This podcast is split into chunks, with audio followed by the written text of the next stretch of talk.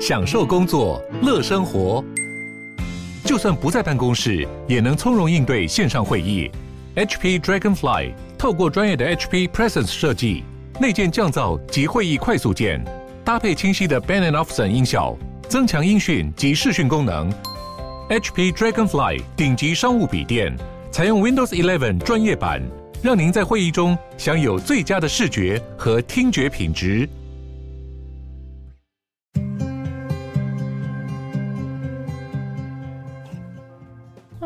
鲨鱼，带你关注那些有流量却没声量的趣资讯。用十分钟的零碎时间，一起跟上这个永远跟不上的世界。Amazon 已经开始使用无人机来运送大家订购的物品了。这个送货的无人机被称为 Amazon Prime Air，现在已经在加州的一个小地区，还有德州的一个小地区开始试营运，可以加快速度处理圣诞节大量的小型货物。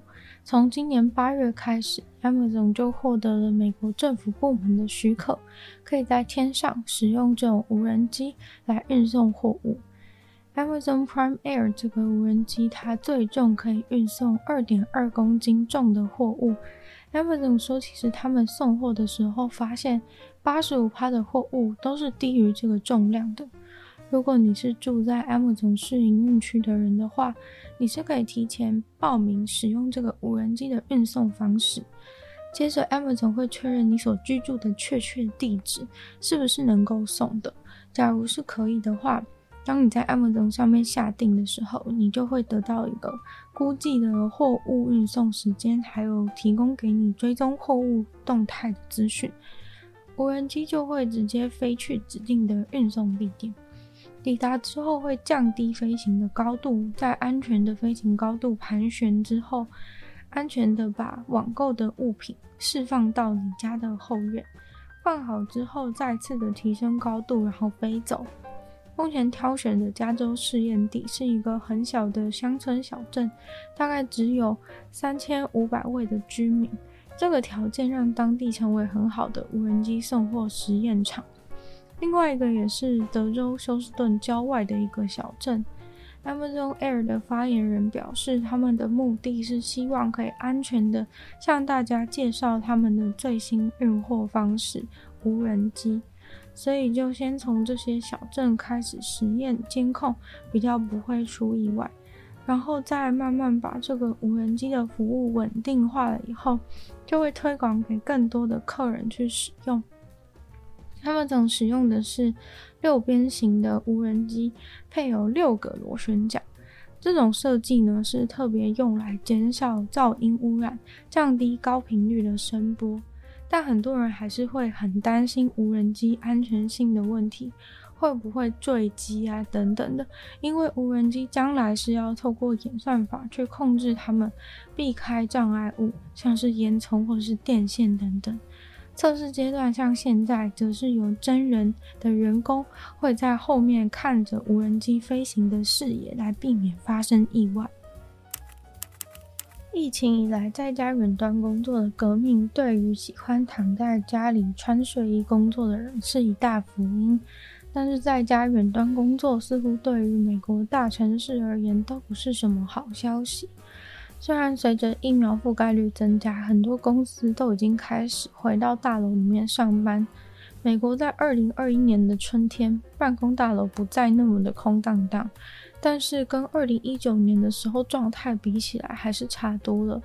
一个近期的分析就显示，即使是疫情已经趋缓的二零二二年十月，还是有二十九趴的美国人都是在家里远端上班。在纽约市金融公司表示，现在有来办公室上班的人只有五十六趴。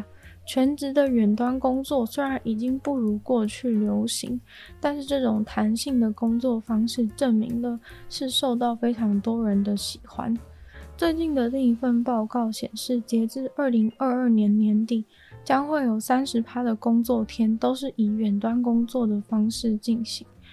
另外，还有利用手机电信数据的一份报告也非常精准，就是去看城市里面的手机电信数据，就能够知道有多少人在城市里面活跃着。结果真的很少。当大家都不去公司上班的时候，城市的税收就会降低。每天如果只有五十趴的员工会从家里出门去办公室上班，那公司就不会再想要去租那么大或是那么好的办公室，所以城市里的房价就会下跌。尤其是现在经济不好的状态，公司第一个一定是从大家已经不再喜欢来的办公室开始砍经费。旧金山的知名办公大楼，很多栋都已经开始空出来，连纽约的 Meta 都大砍了四百万平方公尺的公司面积。整个美国的办公室竟然只有四十七趴是满的，所以以上的情形呢，都会转化成商业房地产的需求大幅下降，房地产本身的价值也会跟着下降，税收就会下降，政府就会面临到缺钱的问题。简单来说，远端工作对个人而言是很方便，也成为了一种流行。但远端工作实际上会对整体经济造成很大的影响。除了办公室本身的影响，附近的所有经济活动都会停滞，像是吃的早餐、午餐、晚餐、酒吧，甚至交通等等，全部的消费都消失了。交通方面的影响，甚至有可能会导致大众运输工具面临营运上的困难。在疫情的影响之下，就已经很惨了一阵子。如果这会是常态的话呢，这些大众运输工具很难维持下去。也是有人乐观的认为说，远端工作迟早就会退流行，回归到大家都去办公室上班的日常。但是，相对商业型房地产的衰落，搞不好也是住宅的新商机。因为越长时间待在家里，也代表大家会更愿意投资居家的环境。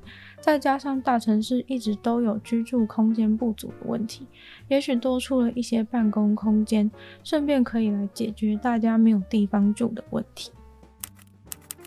游乐园的游乐设施其实还是有一定的风险，虽然一般人普遍都不太会在玩的时候考虑这方面的安全问题，但是假如真的不幸卡在游乐设施半空中的话，该怎么办呢？近期在日本大阪的一个游乐园就发生了自由落体卡住的状况，而且卡住的高度还有五十公尺那么高。但是这种特殊的情形真的很难应对，因为正常来说不会有那么高的云梯车。这次意外当中有一对情侣被困在了自由落体设施上面，在上面待了四个小时才被救下来。照理来说，大家会觉得他们只是被卡在上面，心态上觉得很恐怖而已。但是他们虽然没有外伤，最后被救下来的时候，身体状况很不好，很虚弱。而其中受困的女生还在社群上面发文讲她被卡在上面的感想。她说困在上面的时候根本不会去想，就是对于这件事很生气或是害怕的种种心情，因为单纯在五十公尺高空吹冷风，真的冷到不行，全身发抖，有的时候甚至会冷到失去意识。最后被判断失温，在医院住了一个晚上。受困的四个小时期间，他也因为太冷，完全没有知觉，所以也完全不会想要尿尿。他下来的时候比较虚弱，所以才安排入院观察。男友的部分下来的时候还能走路，所以就让他检查过后提早出院。但是受困时失去意识的时候，两个人要在上面一直互相叫醒对方，避免睡着。好几年来，丹麦从来没有发生过抢银行的事件，因为在北欧国家，现金交易已经变得非常少见了。你想要抢到钞票，还真的不是一件容易的事情。丹麦人几乎都使用信用卡或是手机行动支付。在二零二二年的时候，丹麦银行还宣布，他们已经从害怕抢劫的地狱当中解放了。在丹麦，甚至只有二十间的银行分行是有存放现金的，而银行的总数甚至也从一九九一年的两百一十九间分行，到现在只剩下五十六间分行。新闻报道说，银行的分行数量每年都会一直往下掉。在两千年的时候，丹麦一年有发生过两百二十一起的银行抢劫事件。到二零二一年，抢银行一年只发生了一次。初期抢银行的人会转移他们的目标，从银行转到 ATM，但是随着监视器和其他科技的保护，连这些都快要没了。所以现在呢，几乎都是转而到网络上诈骗。今天的夏日就到这边结束了，再次感谢订阅赞助的会员伊恩、大年子、James、Jason、K、元毛毛、黑牡丹、Andy、还有自己自己。有希望其他愿意支持鲨鱼创作的朋友，可以在下方找到配创的链接，有不同的会员等级，还有不同的福利，大家参考。喜欢夏日的节目的话，欢迎大家多多分享出去，或是在 Apple Podcast 帮我留星星、写下评论，对节目的成长很有帮助。那如果有时间的话呢，非常欢迎大家就收听我的另外两个 Podcast，其中一个是牛的纯粹不理性批，看。你有时间更长的主题性内容。另外的话是听说动物，当然就跟大家分享动物的知识。就希望鲨鱼可以继续在每周四跟大家相见，那么下次见喽，拜拜。